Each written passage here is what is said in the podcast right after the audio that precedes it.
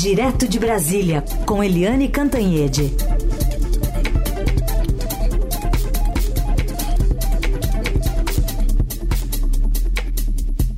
Oi, Eliane, bom dia. Oi, bom dia, Heisen, Carolina, ouvintes. Oi, Eliane, bem-vinda. Bom, o presidente hoje que participa da posse do novo presidente do Paraguai, Santiago Penha. A cerimônia vai acontecer em Assunção. E tem muito assunto para se tratar né, nessa, nessa agenda que o presidente está cumprindo aqui no país vizinho. Tem Itaipu, tem também essa integração de Brasil e Paraguai no Mercosul, né, ao lado de Argentina, Uruguai, desejando implementar esse acordo comercial com a União Europeia. E batendo na porta, está chegando né, uma, um sinal ali da ultradireita também na Argentina com o Javier Milei. Conta para a gente um pouquinho dessa agenda do presidente. É, o presidente Lula, ele vai ficar rapidinho, é uma, ele vai ter uma participação bem rapidinha na solenidade de posse do Santiago Penha em, no Paraguai. O Santiago Penha é de direita, até porque o Paraguai vive é, na extrema direita desde 1900, extrema direita não, desculpa, vive na direita desde 1947, quando o Partido Colorado venceu. Então, o Partido Colorado se manteve eternamente no poder.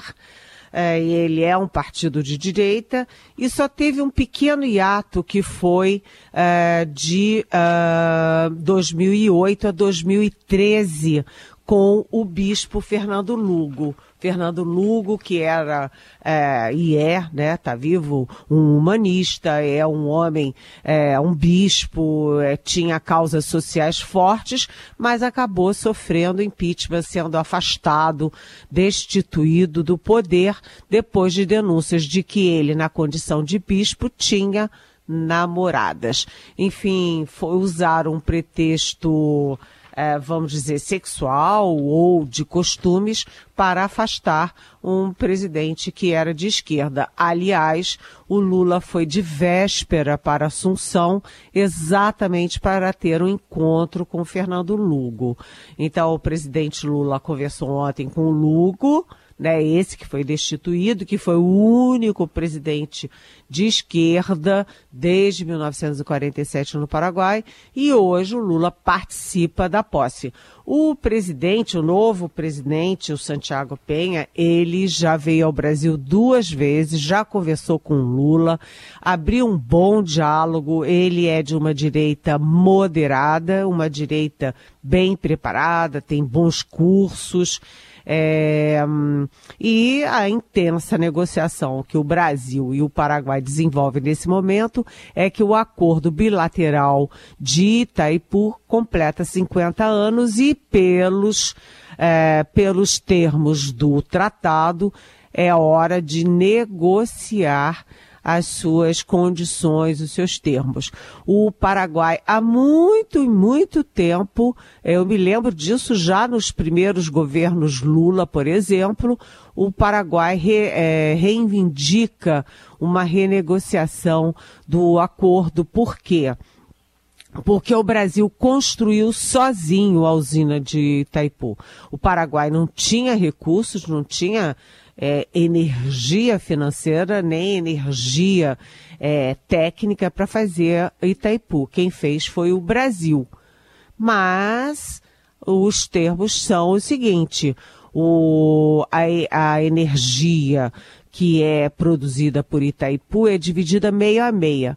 Meio para o Brasil, meio para o Paraguai. E o país que não consumir toda a sua metade é obrigado a vender para o outro. É claro que o Paraguai, como uma economia muito menor, menos população, menos território, consome muito menos que o Brasil. Portanto, é obrigado a vender para o Brasil em preços camarados o seu excedente. E agora, o que, que o Paraguai disputa é, exige, e há muito tempo, só que agora com mais força, com a volta do Lula no terceiro, para o terceiro mandato. O Paraguai é, reivindica que ou o Brasil suba bastante os preços que paga pelo excedente paraguaio, ou que permita o Paraguai vender para outros países da região. Enfim, isso está se arrastando desde a posse do Lula, mas tem uma hora que vai ter que ter uma decisão. O Brasil vai ter que decidir é, como é que ele vai ajustar isso. É muito possível que o Brasil dê uma colher de chá para o Paraguai, porque o Santiago Penha é uma boa Uh, foi uma boa escolha, é bem visto no Brasil. O diálogo com o Brasil é bom e o momento entre Brasil e Paraguai é bom, apesar dos problemas estruturais, como, por exemplo, o avanço uh, do PCC brasileiro em território paraguaio, gente. Tudo bem, aproveitando antes da gente falar da Argentina, que você está falando de energia, Eliane, a Petrobras anunciou agora um aumento de 41 centavos por litro no preço médio da gasolina para as distribuidoras, do diesel 78 centavos por litro a partir de amanhã nas refinarias. Então a gasolina sobe para 2,93 nas refinarias e o diesel para 3,80 por litro. Se quiser falar disso também, já emendar também com essa preocupação com o vizinho aqui, com a Argentina, né? Um belo degrau, né? É. Pois é, é, foi ótimo você dar essa informação aqui, Heisen, porque o governo Lula vinha represando o preço da gasolina e do diesel. A verdade é essa, os preços internacionais subiram e o, a Petrobras não subiu por duas ou três vezes consecutivamente. Então é importante fazer esse ajuste, por quê? Porque é uma conta que não é nem matemática, é aritmética. Se a Petrobras compra mais caro, compra o petróleo mais caro no mercado internacional e vende aqui mais barato, como é que, qual é a lógica é, negocial disso aí? É um prejuízo para a Petrobras, que é uma empresa de economia mista, que é uma empresa que tem ações na bolsa, que tem Uh, enfim, tem que pagar dividendos. Aliás, o maior beneficiário desses dividendos é a União Brasileira.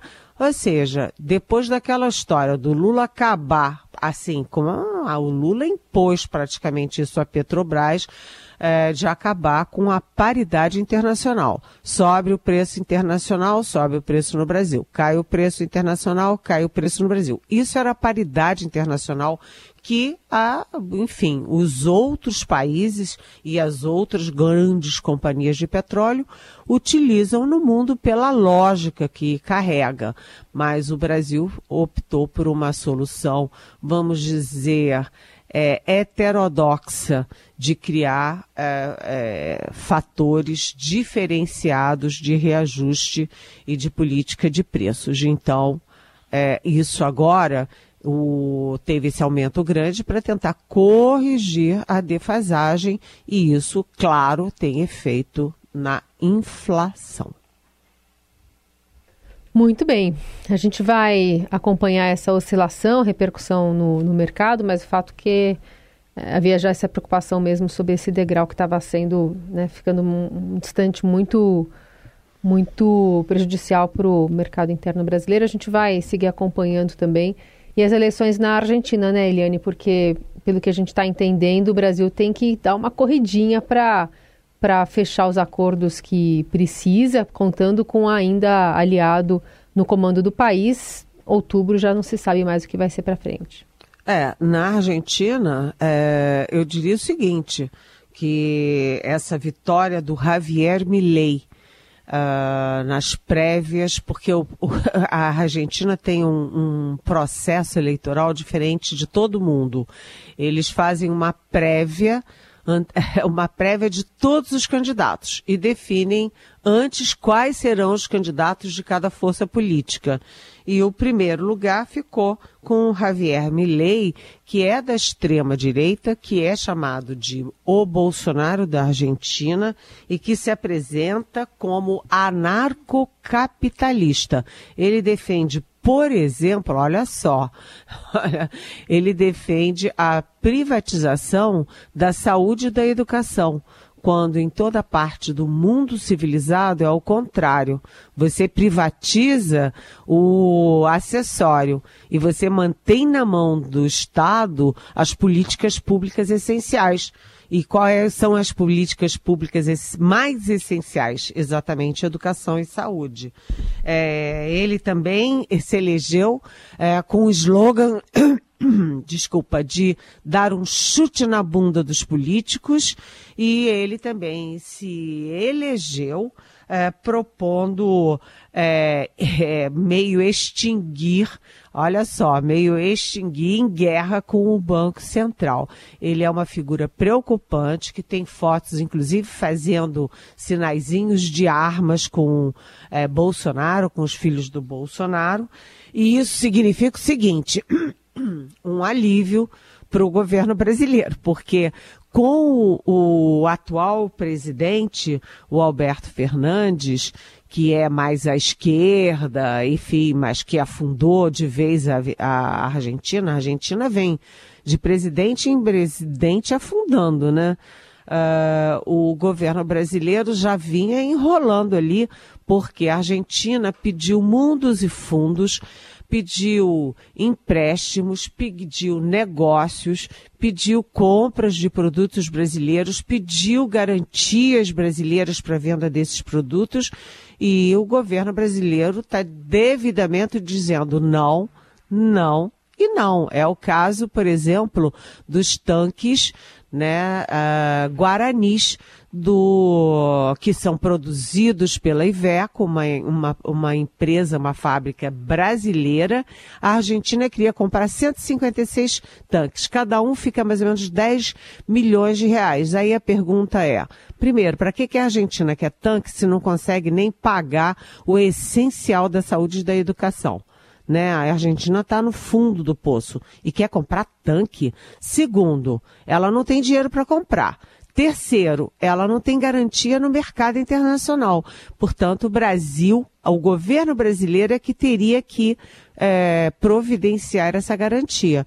E o Ministério da Fazenda foi radicalmente contra. O Ministério da Defesa pressionando a favor de fazer o negócio e é o Ministério da Economia contra. Agora, com esse Javier Milei, aí é que o Brasil tem bons argumentos para não fazer esse tipo de negócio com a Argentina. O fato é o seguinte, o Milei de extrema direita, ele é uma preocupação para o Brasil, para o governo Lula, para o acordo do Mercosul com a União Europeia, para a existência do próprio Mercosul, porque ele é contra o Mercosul e, portanto, ele é um risco para a América do Sul, um risco de trazer de volta a velha e extrema direita para o continente. Vai abrindo uma porta dali, uma brecha daqui, ou seja, está todo mundo de cabelo em pé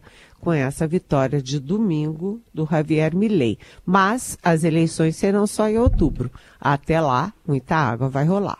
Da análise política com Eliane Cantanhede, direto de Brasília, agora para falar dessa relação que estava indo muito bem entre o ministro Fernando Haddad e o presidente da Câmara, Arthur Lira, só que ele acabou dando uma entrevista para o jornalista Reinaldo Azevedo, dizendo que, é, é que era preciso conter, tentou conter os danos depois, né? Que a Câmara tem um poder muito grande que não poderia usá-lo para humilhar o Senado e o Executivo. A gente vai ouvir, Eliane, um trecho dessa entrevista e depois o que ele tentou explicar ontem, depois da reação de Arthur Lira. E o fato é que a gente está conseguindo encontrar um caminho, não está fácil. Não pensa você que está fácil. A Câmara, assim, ela está com um poder muito grande e ela não pode usar esse poder para humilhar o Senado e o Executivo. Mas, de uhum. fato, ela está com um poder que eu nunca vi na minha vida. Não vamos fazer disso um cavalo de batalha. A primeira providência que eu tomei foi ligar para o presidente Arthur Lira e esclarecer o contexto das minhas declarações. As minhas declarações não dizem respeito à atual legislatura. Eu só sou elogios para a Câmara, para o Senado e para o Judiciário. Nós não teríamos chegado até aqui sem a concorrência dos poderes da República. O que eu defendi é que, em virtude de um arranjo institucional que já não tem mais vigência, a gente procurasse uma moderação entre os poderes para continuar entregando para o país as medidas que o país tanto precisa. E aí, Eliane? Pois é, o país tanto precisa, e aí o governo Lula precisa da Câmara e a Câmara, e particularmente o Arthur Lira, presidente da Câmara, precisam do governo.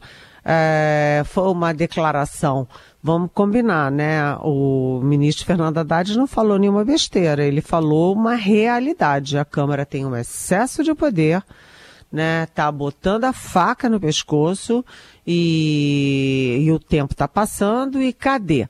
Cadê aí a âncora fiscal que tem que ser colocada em votação, que é essencial para o resto da política econômica toda? Né? É, e o Arthur Lira reclamou, mas ele está segurando. E ele segura a, a, âncora fiscal de um lado e o Lula segura a reforma ministerial de outro. Mas atenção, hoje o Lula, depois de voltar de Assunção, ele vai se encontrar com o ministro das Relações Institucionais, o articulador político Alexandre Padilha. E o Padilha é que está com a faca e o queijo na mão para desenrolar essa reforma ministerial. Enfim, com esse solavanco entre Haddad e Lira, isso pode ter dado aí um, uma nova, um novo ritmo para a reforma ministerial e para as conversas entre Lira e Lula. Vamos torcer, né? Porque tá.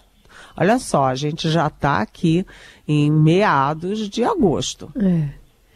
Bom, e estamos às vésperas do fim da CPI do MST.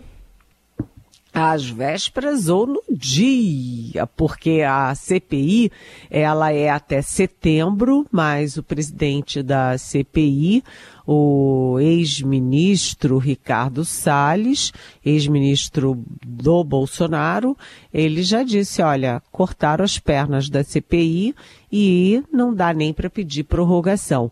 Então hoje tem um, um furo, excelente furo do nosso Estadão, mostrando que o relatório final da, da CPI do MST está pronto o tá pronto e pode ser apresentado ainda hoje no plenário e tem ali umas trombadas com o governo, porque além de estar tá ouvindo o João Pedro Stedley, que é um grande líder de muito tempo do MST, ele também é ligado ao PT, ligado ao governo. E segundo, né, esse relatório final é, é, não apenas cita os dirigentes do MST que são acusados de invasões criminosas, mas também parlamentares e líderes de dois partidos governistas, o próprio partido do presidente Lula, o PT, e também o PSOL. Então a gente vai ter aí hoje, é, enfim, grandes embates, é, governo e oposição na CPI, na moribunda CPI do MST. Eliane Cantanhede volta amanhã, também trazendo essa análise do que acontecer em Brasília a partir dessa movimentação política toda por aí.